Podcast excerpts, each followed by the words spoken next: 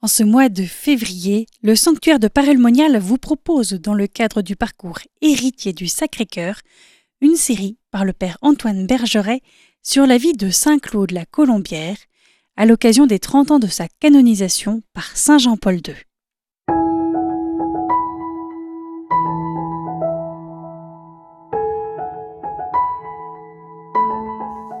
Bonjour chers frères et sœurs.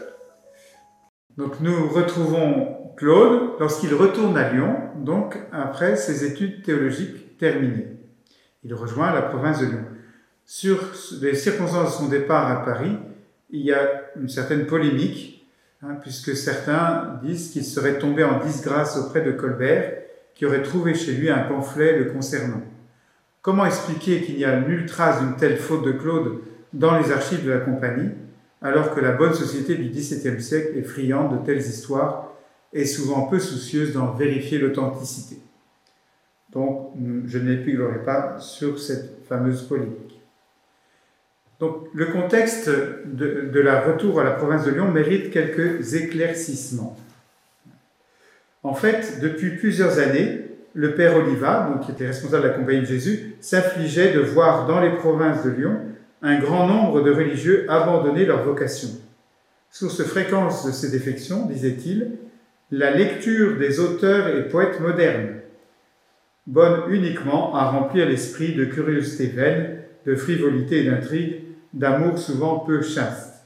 Ce qui est blâmé, c'est la lecture des romans, souvent dangereux ou frivoles, et non pas l'étude même et l'usage de la langue française.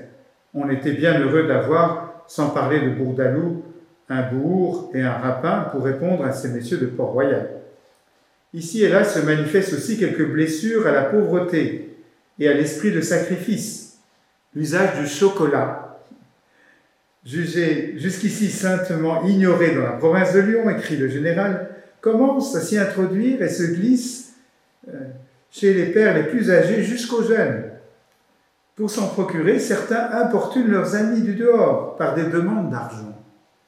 Aussi le père Oliva interdit-il absolument l'usage du chocolat. Il se réserve à lui seul sur ce point le droit de dispense, déclarant très net, vu que cet aliment était alors tenu pour un tonique, qu'il n'accordera la permission d'en user qu'aux pères accablés par la vieillesse ou l'infirmité. Quant aux autres, plus jeunes ou robustes, qu'ils comprennent bien qu'ils ne doivent d'aucune manière songer même à l'obtenir. Donc Claude la Colombière eut connaissance de cette lettre qui a été lue au réfectoire publiquement au début du carême de 1671. Mais le Père général médite un projet, il s'en est ouvert le 31 mars 1671.